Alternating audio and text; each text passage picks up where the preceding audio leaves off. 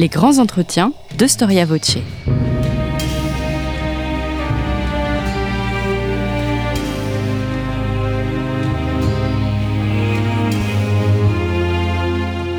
On retrouve Étienne Gros. Chers auditeurs, bonjour, bienvenue sur Storia Voce, le podcast du magazine Histoire et Civilisation consacré aujourd'hui à l'Andalousie musulmane au XIe siècle. Al-Andalus continue de susciter fantasmes, nostalgie et projections de toutes sortes. Érigé en haut lieu de la tolérance islamique, en paradis perdu, je renvoie à notre émission sur la Lambra, euh, mais aussi théâtre d'une lutte sans merci entre islam et chrétienté. Mais il s'agit ici de dépasser les mythes et de revenir sur l'histoire politique et culturelle de cette Andalousie. Au-delà de la confrontation avec les chrétiens du Nord, quelles sont les menaces internes de cette partie excentrée du monde musulman, qui provoque sa division puis l'avènement d'une dynastie berbère à la fin du XIe siècle? Pourquoi, malgré ces troubles, l'Andalousie est-elle le théâtre d'une très belle floraison culturelle, chaque ville ayant ses savants, sa cour et défendant son prestige? Pour répondre à ces questions, je suis donc ravi d'accueillir Emmanuel Tixier-Duménil. Emmanuel Tixier-Duménil, bonjour. Bonjour. Alors, vous êtes euh, docteur en histoire, professeur d'histoire médiévale à l'Université de Paris-Nanterre, euh, spécialiste de l'histoire euh, d'Al-Andalus et de la géographie arabe médiévale. Vous êtes l'auteur de plusieurs ouvrages sur le sujet et venez de publier Savoir et pouvoir en Al-Andalus au XIe siècle, édité au Seuil. Un livre particulièrement euh, documenté et utilisant les sources euh, de l'époque, mais aussi revenant sur euh, la complexe historiographie tant occidentale qu'orientaliste que musulmane. Alors, Emmanuel Tixier du Ménil, quand fut fondé le califat omeyyade et dans quel contexte? Merci pour votre invitation. Alors, euh, l'histoire d'Al-Andalus est une longue histoire euh, qui se déroule sur euh, huit siècles et le temps du califat est peut-être le moment le plus brillant et peut-être aussi le plus connu de cette longue histoire. Alors Al-Andalus est conquise, ou plutôt l'Hispania visigothique est conquise par euh, les troupes islamiques euh, en 711. Mmh. Et dès 756, un prince de la famille euh, califale des Omeyyades vient se réfugier sur cette terre et il fonde l'émirat omeyyade de Cordoue. Et c'est son descendant Abdelrahman III qui fonde le califat en 929. Le califat dure à peu près un siècle, entre 929 et 1031, mmh. et il disparaît au cours d'une guerre civile qu'on appelle en arabe une fitna, mm. euh, qui est un peu au centre de mon livre et qui se déroule entre 1009 euh, et 1031 à peu près. Et tout euh, le reste du XIe siècle est occupé par une histoire très complexe qui n'est plus celle du califat, qui est celle de principauté, qu'on appelle les taïfas. Et euh, c'est une histoire qui va jusqu'à la fin du XIe siècle. Et euh, rétrospectivement, dans la longue historiographie d'Al-Andalus, le temps du califat est perçu comme une sorte d'âge d'or, celui où on édifie euh, la grande mosquée de Cordoue et celui d'une puissance inégalée à l'échelle de l'Occident. On mmh. dit fréquemment que c'est le plus puissant des États d'Occident, y compris des États post-carolingiens. Mmh.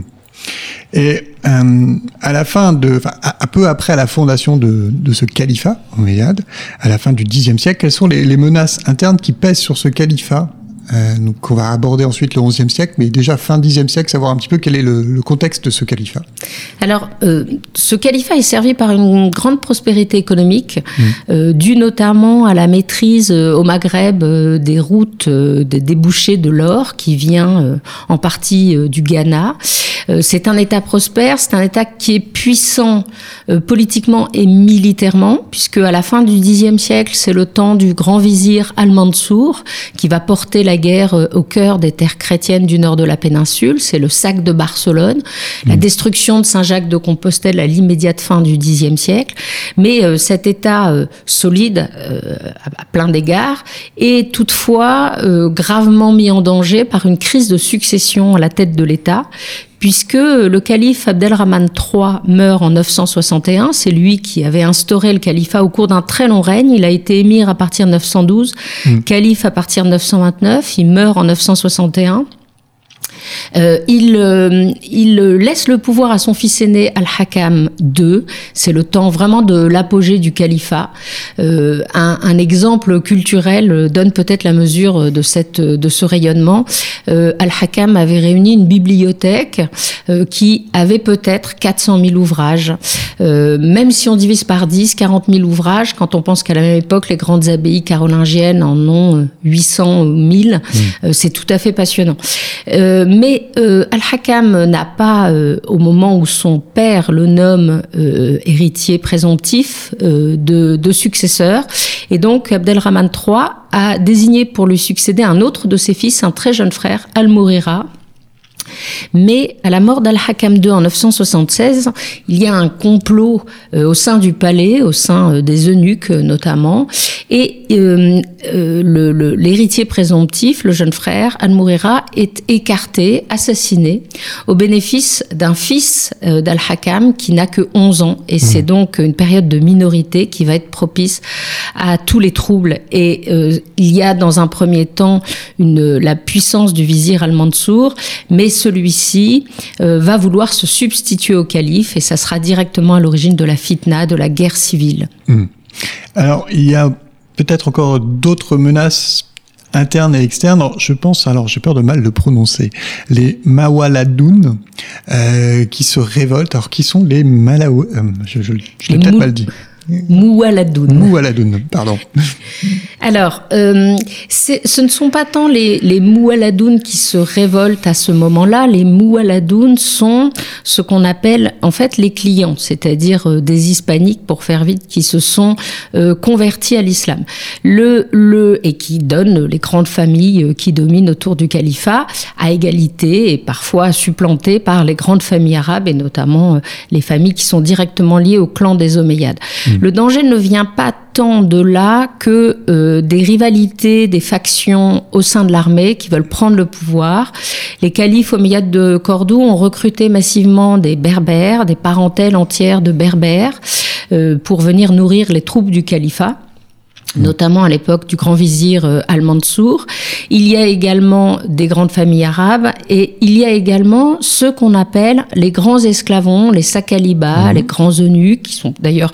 Euh, qu'est-ce qu'un esclavon enfin, Alors un esclavon, le terme est assez compliqué parce que ça veut dire euh, esclave, mais ça veut dire aussi slave. Mm. Et euh, dans le monde islamique médiéval, qui est un système impérial, on recrute dans l'esclavage, des gens qui vont par la suite occuper des postes très importants, un peu comme dans l'Empire chinois ou même dans l'Empire romain euh, de mmh. l'Antiquité.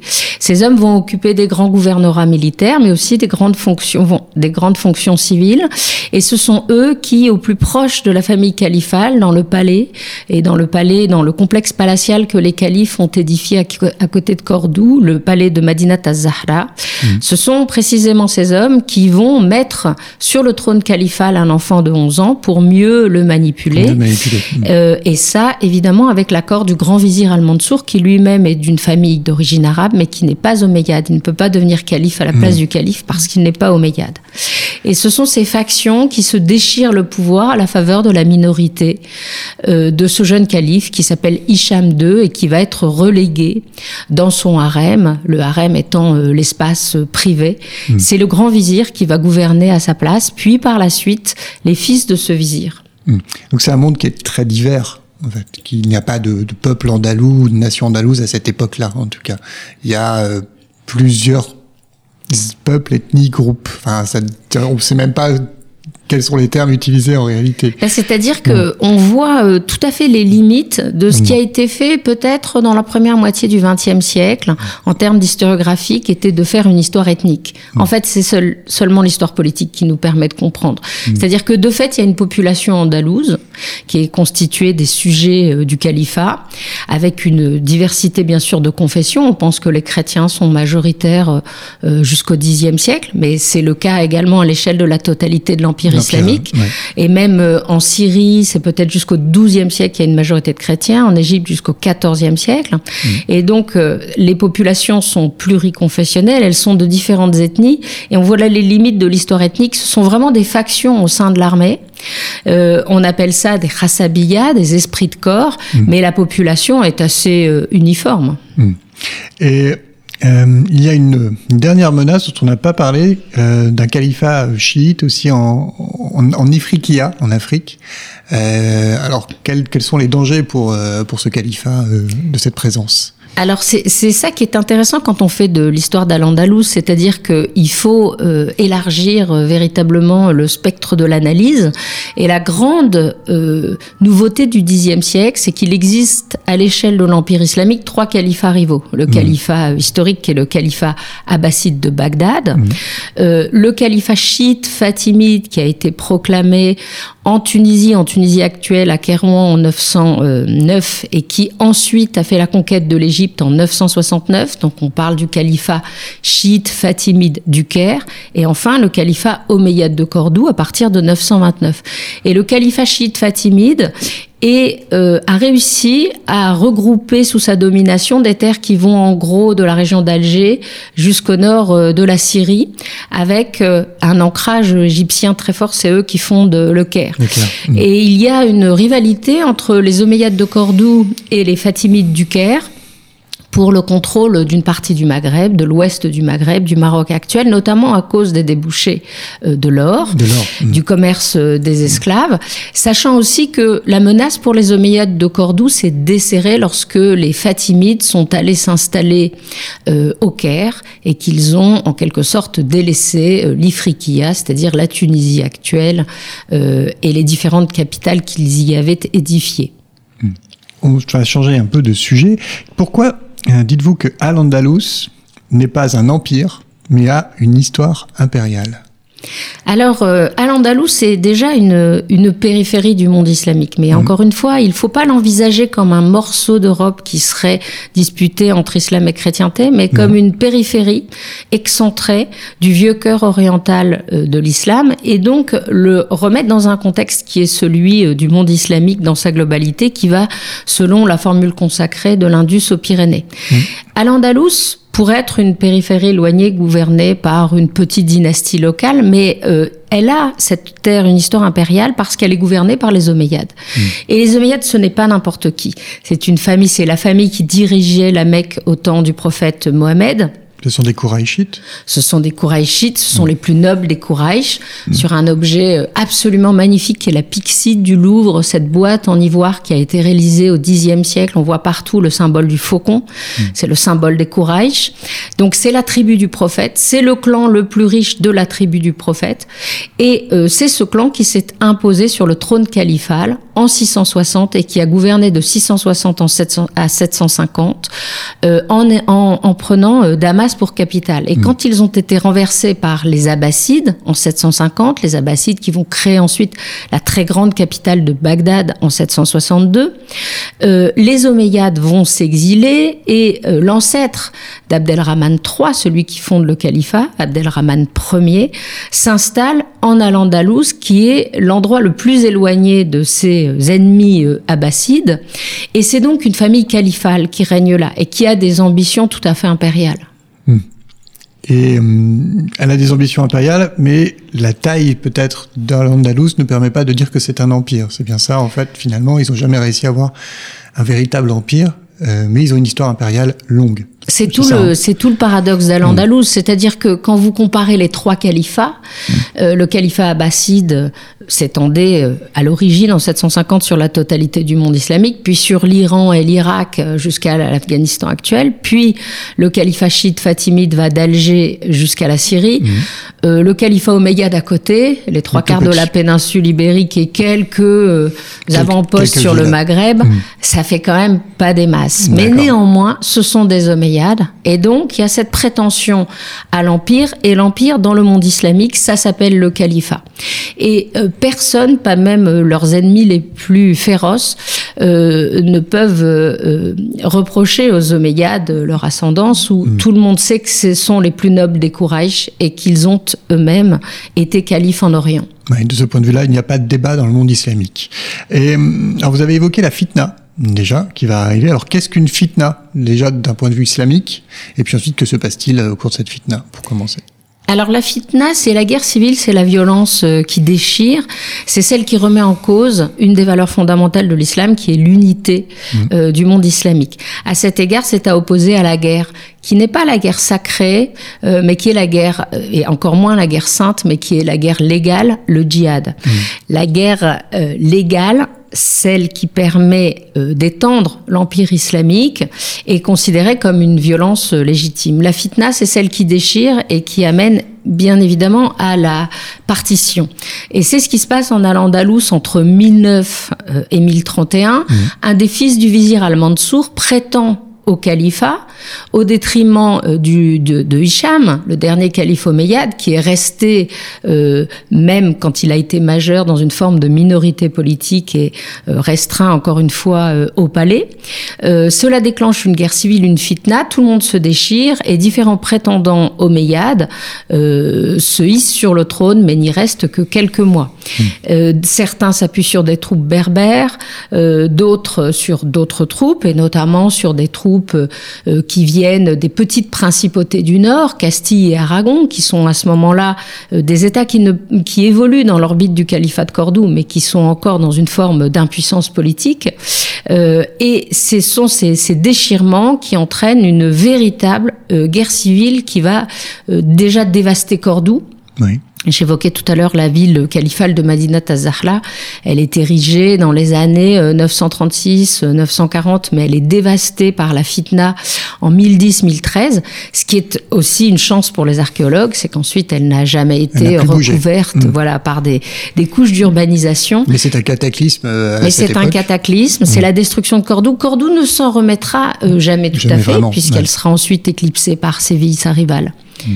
Alors par qui d'ailleurs est, est, fait ce sac de Cordoue alors par des troupes berbères mmh. qui étaient euh, euh, engagées par euh, le fils d'Al-Mansour, que les sources arabes appellent, et c'est tout à fait intéressant de le noter, Sanchuelo, le petit Sanch, parce que son père est Al-Mansour et sa mère est la fille euh, du roi de Navarre, Sanch.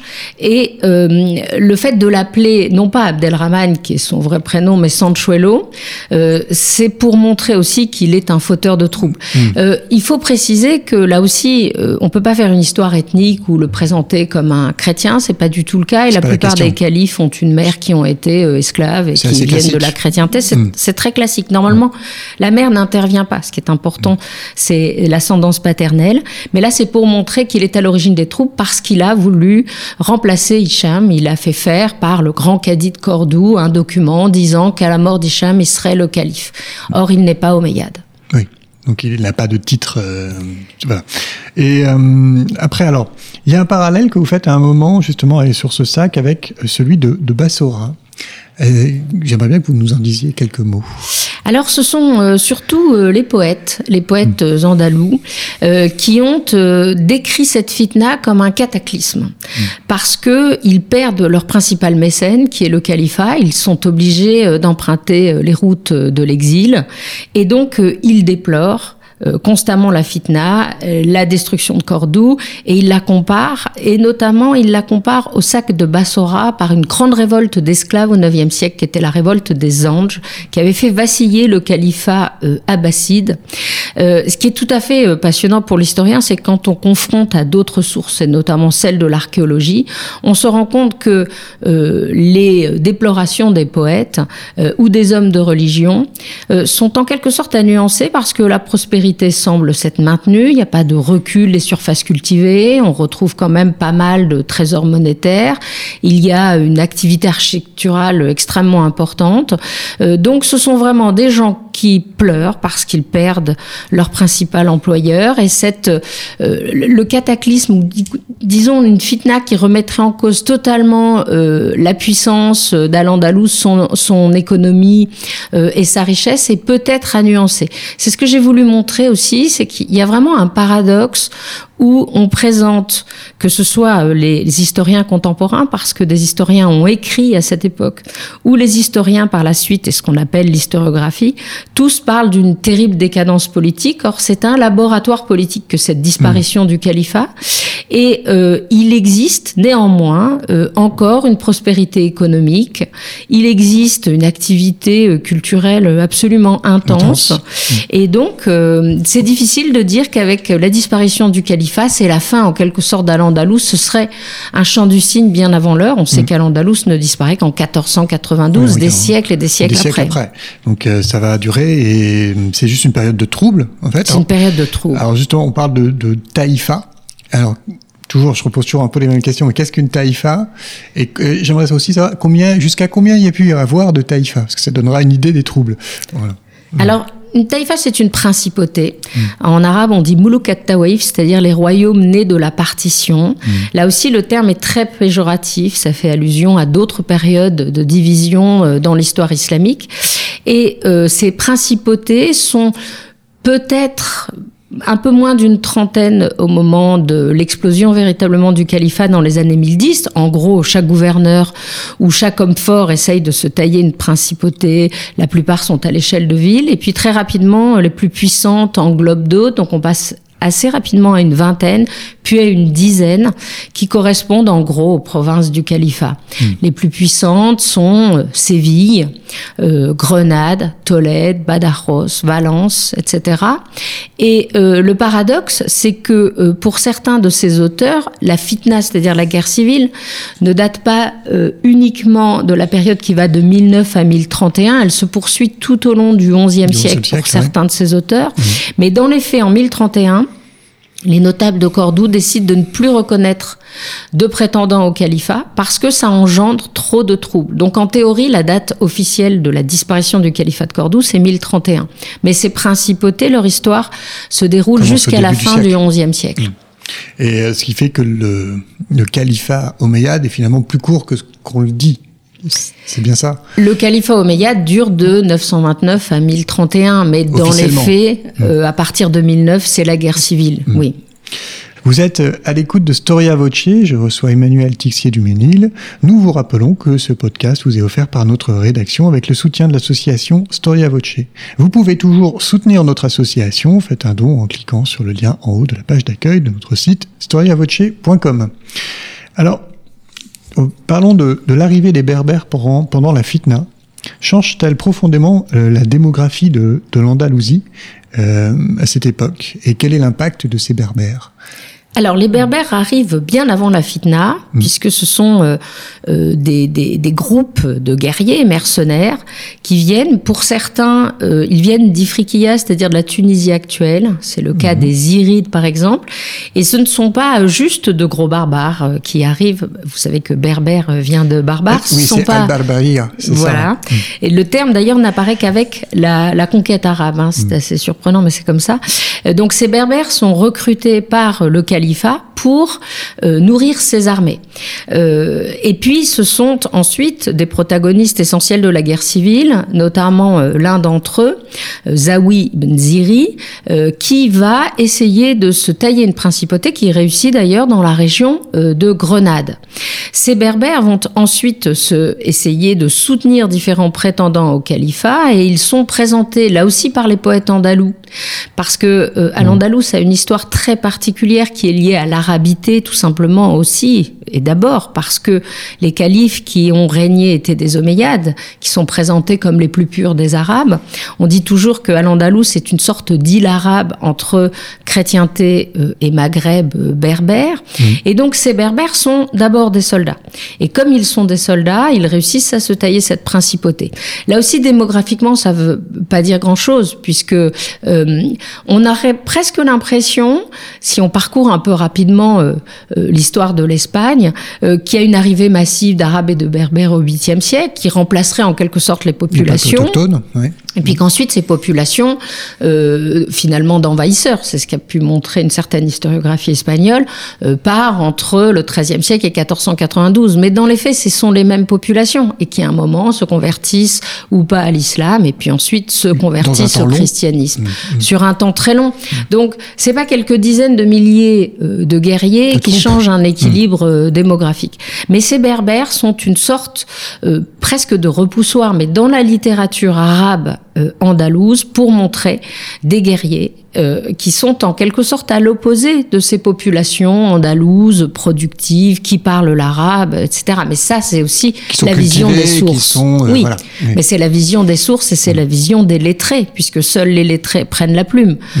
les populations ne nous ont pas laissé, elles, de, de, de vision de cette période. D'accord. Et on arrive à peu près à la, au milieu et à la fin du XIe siècle. Alors les chrétiens du Nord, euh, avec l'union notamment de la Navarre et de la Castille, prennent des villes au Taïfa, de plus en plus leur, leur puissance militaire augmente, euh, ce qui fait que ces principautés voient leur légitimité contestée.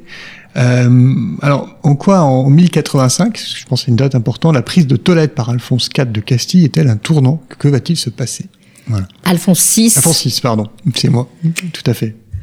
Alphonse de Castille. Alors, euh, ce, qui est, tout à fait intéressant, là aussi à l'échelle euh, de, de l'histoire de la péninsule euh, ibérique, c'est que la Castille et l'Aragon sont pas du tout unis. Elles le seront finalement en 1469, mmh. à la veille de prendre Grenade.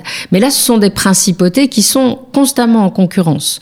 Et c'est Alphonse VI de Castille qui prend Tolède, mais l'Aragon mène aussi une politique. Alors, euh, c'est ce qu'on appelle traditionnellement dans l'historiographie euh, espagnole la reconquista. Le terme est aujourd'hui en partie contesté par certains historiens euh, espagnols. C'est un terme qui voit le jour au 19e siècle. Mmh et euh, dans un contexte idéologique qui est celui aussi de l'affirmation d'une histoire de l'Espagne qui serait une histoire euh, catholique, euh, une histoire de la royauté et de l'unification par la Castille. Euh, D'autres historiens préfèrent le terme de conquête féodale parce qu'une reconquête, c'est reconquérir ce qu'on a un jour perdu. Or, c'est pas la Castille et l'Aragon qui ont perdu l'Hispania en 711. Ce sont les Visigoths. Ce sont les Visigoths. Mmh. Euh, mais donc, il y a une concurrence féroce mmh. de ces principautés qui ont euh, tout à fait. Donc, ce sont aussi des taïfas ce sont des taïfas. C'est exactement comme ça mm. que les analysent euh, certains euh, historiens euh, côté euh, musulman, et notamment le grand historien du XIVe siècle, Ibn Khaldoun, mm. qui pour lui ne fait pas trop de différence entre castillans, aragonais et berbères. Pour mm. lui, ce sont des guerriers qui viennent interférer dans le cœur impérial et qui viennent prendre le pouvoir euh, au centre. Mais vous avez raison, 1085 est une date qui est un coup de tonnerre dans le ciel andalou parce que Tolède était l'une des plus puissantes de ces taïfas, de ces principautés. Elle est au nord, c'est une taïfas des marges, euh, euh, des marches. Des marches, oui. Et oui. elle est prise euh, par Alphonse VI pratiquement sans coup férir parce que il intervient de longue date dans l'histoire politique de cette taïfas et chacune, et c'est là où elles ont perdu leur légitimité, c'est-à-dire chacune euh, de ces principautés a voulu refaire l'unité d'Al-Andalus à son profit, de retrouver l'unicité du territoire califal et donc elles ont passé leur temps à se faire la guerre. Et elles ont euh, embauché comme elles ont pu embaucher, comme le califat avait pu embaucher des berbères, elles ont embauché des mercenaires castillans et aragonais. Elles ont fait entrer le loup dans la bergerie. Mmh. On parle de francs aussi à l'époque? Les francs, c'est le nom générique pour désigner mmh. tous euh, les euh, chrétiens du Nord. Mmh. Et euh, un historien euh, postérieur du XIIIe siècle, des croisades, irakien, Ibn al-Assir, dit que les francs à ce moment-là euh, sont sur trois terrains en Sicile, et là il parle des, no des Normands de Sicile, mmh. Euh, les Francs qui vont menacer la Terre Sainte, c'est-à-dire les croisés, et les Francs d'Espagne. C'est un mmh. terme assez générique, assez générique. pour mmh. désigner la chrétienté occidentale, et pour les sources arabes, c'est une façon de les distinguer des Roums, qui sont les Byzantins. Qui vient de Romains, par ailleurs. Mais voilà. D'accord. En 1085, prise de Tolède, il y a une réaction assez rapide en fait, euh, avec les Almoravides. Alors, est-ce que vous pouvez nous parler un peu justement de, de, ce qui se passe, de qui sont ces Almoravides et de ce qu'ils vont faire, euh, justement pour euh, pour que les choses changent d'un point de vue, euh, je veux dire, islamique? Alors, euh, d'abord, les princes andalous ont continué à mener une politique impériale qui était d'aller chercher des, des, guerriers là où il y en avait. Y Donc, en avait. ils ont fait effectivement entrer euh, les loups dans la bergerie. Et quand Alphonse VI prend Tolède en 1085, la question est les princes andalous peuvent-ils faire face en s'unissant? Et très rapidement, euh, cela, leur, cela, leur, semble impossible. Mmh. La seule solution pour défendre l'islam, c'est de faire appel à d'autres guerriers. Ils font appel à ces berbères almoravides. Alors, ce sont des grands nomades chameliers, euh, originaires du Sahara occidental actuel, qui ressemblent, disons, euh, pour faire vite, aux Touaregs actuels, mmh. euh, et qui sont en train, à ce moment-là, d'unifier tout l'ouest du Maghreb sous leur domination. Euh, la limite est de leur territoire, c'est Alger, qui a été prise en 1083. Ils descendent pratiquement jusqu'au fleuve Sénégal, tout le Maroc et une partie de l'Algérie euh, actuelle, le Sahara occidental euh, également, plus au sud. Et euh, ils ont fondé une grande capitale, Marrakech, en 1070. Et ils mènent le djihad à la fois contre euh, les royaumes païens du Ghana, mmh. le djihad dans le Maroc actuel contre des principautés berbères, khalidites, c'est une des voies euh, de l'islam. Mmh. Et ils sont appelés à la rescousse par les princes andalous. Alors, on a plein de sources qui décrivent le, le, le plus puissant des princes andalous, qui est Al-Murtamid de Séville, mmh. euh, dit qu'il faut absolument s'unir. Et le prince de Grenade lui dit de faire attention parce que si il fait venir les Almoravides, ceux-ci le détrôneront, puisque selon la formule qu'il utilise, on ne peut pas. Par arriver, d'ailleurs. Ce qui finira par arriver, mmh. euh, puisqu'on peut pas mettre deux épées dans le même fourreau. Mmh. Et Al-Murtamid fait cette réponse proverbiale je préfère mener paître les chameaux dans le désert que les pourceaux en Castille. C'est-à-dire, je préfère devenir l'esclave des Almoravides mmh. que celui euh, des Castillans. Et c'est comme ça qu'il va finir, hein, puisque les Almoravides arrivent effectivement dans la péninsule en 1085. 1086, ils écrasent Alphonse VI, ne reprennent pas Tolède, repartent au Maghreb, reviennent à deux reprises, puis en 1090-1091 démettent tous les princes des Taïfas. Mmh. Al-Murtamid sera déporté près de euh, Marrakech, à Armat, où il y a encore son tombeau, qui est pieusement entretenu par euh, la région d'Andalousie actuelle. Mmh. Et les Almoravides prennent le pouvoir. C'est la fin, en quelque sorte, euh, non pas de l'Andalousie arabe telle que l'a rêvé les orientalistes du 19e siècle, mais d'une autonomie d'Al-Andalus qui désormais est rattachée aux empires berbères, donc sous les Almoravides, puis sous les Almohades jusqu'au milieu du XIIIe siècle. Mmh. Changement politique complet. Voilà. Donc on a, on a parcouru comme ça l'histoire euh, politique euh, de l'Andalousie au XIe siècle. Euh, parlons un peu de, du concept de tolérance maintenant, qui est un élément important de votre ouvrage. Peut-on parler de, de, tolérance en Andalousie et euh, quelle est l'historiographie de, de, cette tolérance? Alors, grande question. Oui, c'est une grande question parce que chaque fois qu'il est question d'Al-Andalus, on parle de tolérance et chaque fois qu'on veut montrer que l'islam a été un temps tolérant, on convoque l'exemple andalou euh, du Moyen Âge. Mmh. Or, on commet un anachronisme, c'est-à-dire que le concept de tolérance n'existe pas au Moyen Âge. Mmh. Pas plus le concept français de tolérance que le mot équivalent à sa mot en arabe qui n'existe mmh. pas au Moyen Âge. La tolérance, elle a une très longue histoire. Euh, les édits de tolérance à la fin du XVIe siècle en France, c'est lorsque il faut ménager une place aux protestants. On a essayé de les tuer tous, mais ça ne fonctionnait pas. C'est la Saint-Barthélemy. Et donc, les édits de tolérance, c'est de tolérer comme on tolérait une rage de dents. Euh, ces mauvais sujets religieux qui doivent être pourtant des bons sujets politiques du roi de France. Mmh. Et donc, la tolérance est un concept qui naît avec la modernité et qui acquiert le sens positif au XVIIIe siècle que nous lui connaissons à l'heure actuelle, qui, qui est celle pas du tout à l'origine, ouais. qui n'est pas du tout, qui est pas du tout une valeur du Moyen Âge. Mm. L'idée de considérer l'autre à égalité avec respect, je pense que ça aurait fait rire les gens au Moyen Âge, où Mm. tout Quel- la société, que- où que ce soit. où que ce soit. Mm. Mais pareil, euh, au sein de l'Occident euh, latin euh, féodal, Mm. Euh, la société repose sur la différenciation euh, de différents groupes. Euh, on n'est pas égaux entre hommes et femmes, entre nobles et ignobles, entre serfs et, et- et libres, etc., etc. Et donc, euh, euh, il n'y a pas de tolérance andalouse parce qu'il n'y a pas euh, parce que le concept de tolérance ne peut pas être appliqué au Moyen Âge. Mais là où il faut faire attention, c'est de ne pas jeter le bébé avec l'eau du bain et d'en déduire qu'il n'y a pas de coexistence pacifique. Mmh. Et précisément, si, parce que euh, il y a des coexistences entre chrétiens et musulmans en Espagne, mais comme il y en a, au Moyen Âge à l'échelle de la totalité du monde islamique. En Syrie, en Égypte. En Syrie, en Égypte, en Iran, etc. Et euh, il faut faire très attention à l'instrumentalisation actuelle dans le contexte qui est le nôtre, qui est celui aussi très souvent d'une hystérisation dès qu'il est question de l'islam et de projeter sur le Moyen Âge euh, des préoccupations contemporaines. Euh, donc il y a coexistence de plusieurs communautés religieuses dans l'ensemble du monde islamique, c'est un fonctionnement impérial. Et il y a une majorité de chrétiens à l'échelle du monde de l'islam, à l'échelle de la totalité de l'Empire islamique jusqu'au XIe siècle. Il n'y a pas de conversion forcée. C'est-à-dire qu'il y a plus de 4 à 5 siècles où le monde, ce qu'on appelle le monde musulman, est majoritairement chrétien. Démographiquement, j'entends. Démographiquement, ce sont des minorités juridiques, évidemment, qui sont discriminées juridiquement et politiquement. Ce sont des minorités, mais en tant que gens du livre, Ahl al-Kitab, les chrétiens et les juifs ont la possibilité, moyennant le paiement d'un impôt plus important que les musulmans, de pratiquer euh, leur religion. Donc la coexistence pacifique, elle a existé. C'est l'immense différence avec l'Occident latin médiéval qui ne fait pas l'expérimentation de l'altérité religieuse finalement avant la survenue du protestantisme parce que les communautés juives dans l'Occident euh, féodal, elles sont très très peu nombreuses numériquement.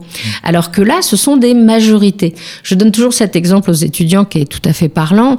Il y a un gouverneur arabe du 7e siècle, de Bazirac, qui interdit, donc juste après la conquête de l'Irak, qui appartenait à l'empire perse sassanide par les troupes islamiques, qui interdit aux populations qui sont des populations chrétiennes, nestoriennes, de se convertir à l'islam, parce que sinon elles payent moins d'impôts.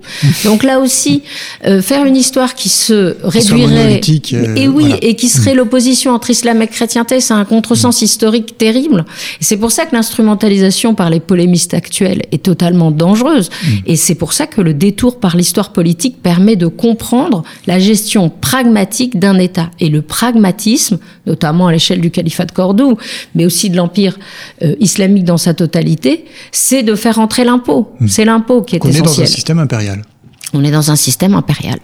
Euh, il y a malgré tout au, au cours du XIe siècle une euh, difficulté pour les chrétiens qui vivent en Andalousie, c'est euh, justement la pression des, des, royaumes conquérants chrétiens du Nord, c'est-à-dire que, si je comprends bien, leur position va devenir fragile. La, leur position va devenir fragile pour plusieurs raisons. C'est-à-dire que les chrétiens d'Al-Andalus sont appelés traditionnellement des Mozarabes. Mmh. Ce sont des populations qui sont arabisées qui pratiquent euh, le christianisme au sein de euh, d'Al-Andalus, c'est-à-dire d'un État euh, islamique. Progressivement, et moins peut-être sous les Almoravides que sous les Almohades, ils vont devenir de potentiels traîtres de l'intérieur, notamment lorsque le roi euh, d'Aragon, euh, Alphonse le Batailleur, va au début du XIIe siècle mmh. faire une virée pratiquement jusqu'à Grenade et ramener euh, parmi ses troupes c'est une partie de ces Mozarabes pour les installer dans les terres nouvellement conquises mmh. aux alentours de Saragosse. Donc progressivement, il y a un basculement. et progressivement euh, également, il y a une défiance des dynasties berbères, almoravides et almohades, à l'égard des chrétiens. Euh, et euh, ce qui va être le, le, le moment peut-être le, le, plus périlleux, c'est le XIIe siècle et c'est les almohades, mais pour des raisons compliquées, eschatologiques, Politique. messianiques aussi, euh, aussi où les almohades vont suspendre la protection accordée aux minorités qui existe depuis les débuts de l'Empire islamique, qui s'appelle la dima. Mm -hmm. Et il ne sera en théorie plus possible d'être chrétien ou juif. Or, les juifs ne présentent pas un danger militaire, contrairement aux chrétiens. Il ne sera plus possible de l'être au sein de l'Empire islamique. Mais là aussi, c'est le discours du pouvoir. Et dans mmh. les faits, quand les villes vont être reconquises, vont être conquises mmh. euh, par la Castille et l'Aragon au milieu du XIIIe siècle, parce qu'on a toujours l'impression qu'Al-Andalus disparaît en 1492, mais Cordoue, euh, Valence, euh, euh, Séville tombent au milieu du XIIIe siècle, ne subsistera plus ensuite que Grenade, mais qui, c'est vrai, elle, va durer jusqu'en 1492. Mais quand ces villes sont conquises par la Castille et l'Aragon au milieu du XIIIe siècle, euh, ces souverains procède parfois à des recensements de population et on voit qu'il y a des populations juives. Mmh. Donc le discours était qu'il n'y avait plus en théorie de juifs et de chrétiens, euh, mais il y en avait. Mais, mais dans les faits, très clairement pour les chrétiens, ils disparaissent des sources au XIIe siècle. Alors après cette partie plus sur le concept de tolérance et euh, vous faites un, plaidoyer pour une histoire politique. Alors, euh, qu'est-ce que vous voulez défendre dans ce plaidoyer pour une histoire politique? Est-ce que c'est ça, c'est ce que vous venez de dire en fait C'est ce que je viens de dire, c'est-à-dire qu'on doit renoncer à une histoire ethnique, par mmh. exemple à l'échelle de l'Andalous. Euh, les populations sont les mêmes, elles sont un temps musulmanes, un temps euh, chrétiennes. Bon, euh, c'est difficile aussi de faire une histoire qui serait exclusivement religieuse, comme on a longtemps pu le faire, et où toute l'histoire de la péninsule ibérique médiévale serait rythmée par le heurt entre euh, euh, l'islam et le christianisme. C'est beaucoup le judaïsme d'ailleurs. Et le judaïsme. Mm. Alors là aussi, il y a mm. toute l'idée d'un âge d'or du judaïsme. Je vous rappelle mm. que séfarade, ça veut dire Espagne. Hein. mais ça aussi c'est tributaire d'une histoire postérieure et moderne, qui est celle de l'expulsion des Juifs à partir de 1492. Euh, c'est un des premiers décrets, le décret de l'Alhambra, pris euh, par euh, Isabelle la catholique en mars 1492, deux mois après la chute de Grenade. Donc renoncer aussi à faire une histoire qui serait exclusivement celle du heurt entre trois religions. Mmh.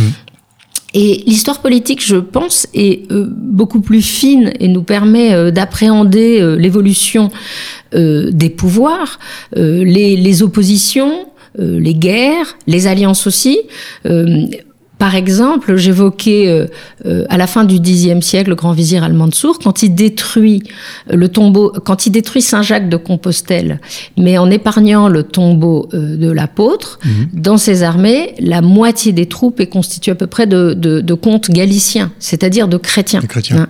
Donc là aussi, c'est difficile de faire une histoire qui serait, voilà, qui serait confessionnelle. C'est une mhm. histoire politique et je voulais restituer la dimension impériale de cette histoire politique. Hmm.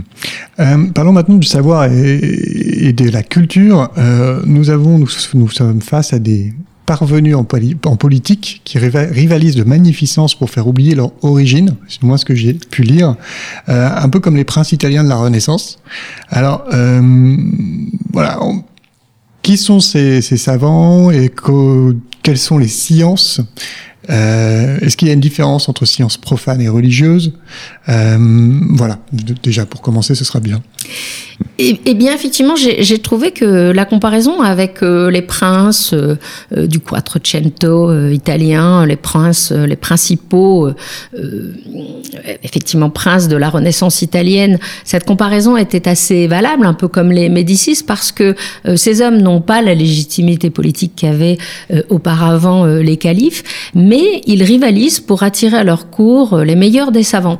Et je me suis rendu compte que c'était pas simplement l'ornement de la royauté et de la culture c'était euh, une des fondations euh, de la légitimité. Mmh. Et donc les uns et les autres attirent les plus grands poètes, bien sûr, pour euh, leur tresser des couronnes de laurier et pour expliquer qu'ils sont les plus puissants, mais pas que euh, des poètes. Et je me suis rendu compte qu'il y avait aussi une, une, géographie, en quelque sorte, de ces taïfas, c'est une géographie culturelle. Euh, les princes, euh, notamment de Tolède et de Saragosse, ont plutôt cultivé ce qu'on appelle les sciences rationnelles. Alors il y a traditionnellement dans le monde islamique une division entre les sciences rationnelles, dites également étrangères, ou sciences grecques, mmh. mathématiques, philosophie, astronomie, médecine dans une certaine mesure euh, et, les sciences religieuses. C'est une euh, distinction qui est euh, en grande partie factice parce qu'au XIe siècle, ce sont très souvent les mêmes hommes qui pratiquent sciences religieuses et sciences profanes. Mmh. Et j'ai notamment développé dans mon ouvrage l'exemple de ce cadi Saïd de Tolède, qui est un homme qui meurt en 1068 et qui recense en quelque sorte tous les grands philosophes de son temps, mais aussi des, des, des siècles passé, et qui euh, est en même temps cadi, c'est-à-dire un, savant en sciences religieuses. Donc là aussi, il faut faire très attention. On retrouve le même phénomène euh, avec Avicenne. On a fait une émission bien sur Avicenne. Bien sûr, bien sûr. il est à la fois médecin, mais c'est un expert de l'islam. Averroès est un théologien mm. également, Ibn Rushd, hein, qui est le grand philosophe qui vit au XIIe siècle à Cordoue. Là aussi, cette division a été complètement instrumentalisée par différents historiens actuels qui ont voulu montrer que dans l'islam, on ne pratiquait que les sciences profanes et que les, que les sciences religieuses, pardon, et que les sciences profanes étaient des sciences étrangères, mmh. contrairement à l'Occident latin. Or, c'est exactement pareil que dans l'Occident latin. Ce sont des grands théologiens qui sont aussi, pour certains, euh, promoteurs de la philosophie. Mais pour revenir à l'exemple euh, d'Al-Andalus, euh, je me suis rendu compte que dans le cœur d'Al-Andalus, la principauté de Séville, on avait surtout cultivé la poésie qui est présentée comme l'art arabe par excellence. Et autre paradoxe, dans le levant d'Al-Andalus, à l'est d'Al-Andalus, les esclavons qui avaient pris le pouvoir, qui avaient fait des taïfas, donc ces hommes qui sont passés par la servitude, mhm. qui ont été de hauts fonctionnaires du califat et qui ont été autonomes, eux ont pratiqué plutôt les sciences coraniques, alors que pour la plupart, c'était des hommes qui étaient nés dans des terres chrétiennes. On prend toujours euh, l'exemple de Mujahid de Denia, son nom est tout à fait intéressant, c'est-à-dire le combattant pour la foi. Mm. Il est prince de, de Denia dans la première moitié du, du XIe siècle. Il est né en pays chrétien et sa légitimité, il l'appuie sur la défense des sciences coraniques, précisément. Mm. Là aussi, il recherche qu'il n'a pas en termes de légitimité. Absolument, mm. absolument. Et la dynastie des Abadites de Séville, qui est la plus puissante des temps des Taïfas, va développer, outre toutes les autres sciences, la poésie, précisément pour montrer ses assises arabes. Elle n'a presque pas besoin de montrer sa conformité islamique. Oui, c'est c'est héréditaire. Euh, qu'est-ce que dernière question, on arrive à la fin de cette émission. Qu'est-ce que vous voulez que l'on retienne de, votre travail, de cet ouvrage? Qu'est-ce qui est important? Je voudrais qu'on retienne euh, peut-être euh, l'entrecroisement entre euh, l'histoire d'Al-Andalus et ses projections et son historiographie, mmh. le fait qu'il faut pas tout mélanger et que euh, Al-Andalus est euh, avec la Sicile la seule terre que l'islam euh, a un temps, la seule terre que l'islam a un temps dominé et ensuite perdu, mmh. suscitant un sentiment extrêmement rare qui est celui de la de la nostalgie. Mmh. Je voudrais surtout pas m'élever contre ça parce que les mythes sont magnifiques et souvent plus forts que l'histoire. Euh, mais il est important euh, toujours euh, d'avoir en ligne de mire une histoire et j'ai voulu montrer que cette histoire, pour rendre compréhensible à tout le monde, devait être une histoire politique et non pas une histoire des religions ou, ou une histoire ethnique et que si Al-Andalus et l'objet de tant de fantasmes et de projections, c'est parce que c'est devenu en quelque sorte un motif universel et que euh, tout le monde peut s'en réclamer. Que ce soit aujourd'hui euh, au Maghreb, que ce soit euh, les philosophes des Lumières, que ce soit en Syrie également, où Al-Andalus a une place tout à fait importante dans l'imaginaire et dans la production littéraire. Al-Andalus est devenu un motif universel. Chacun peut s'en réclamer, mais encore faut-il lui restituer son histoire et pas mmh. en faire simplement un mythe. Hmm. Bien, merci beaucoup, Emmanuel Tixier du Ménil, d'avoir répondu à nos questions. Alors, je rappelle que vous êtes professeur d'histoire euh, médiévale à l'université de Paris-Nanterre. Nous vous recevions aujourd'hui pour votre dernier ouvrage, Savoir et pouvoir en Al-Andalus au XIe siècle, au seuil. Il me reste à vous remercier, chers auditeurs, pour votre fidélité et à bientôt pour un nouveau numéro de nos grands entretiens. Je vous souhaite une excellente semaine.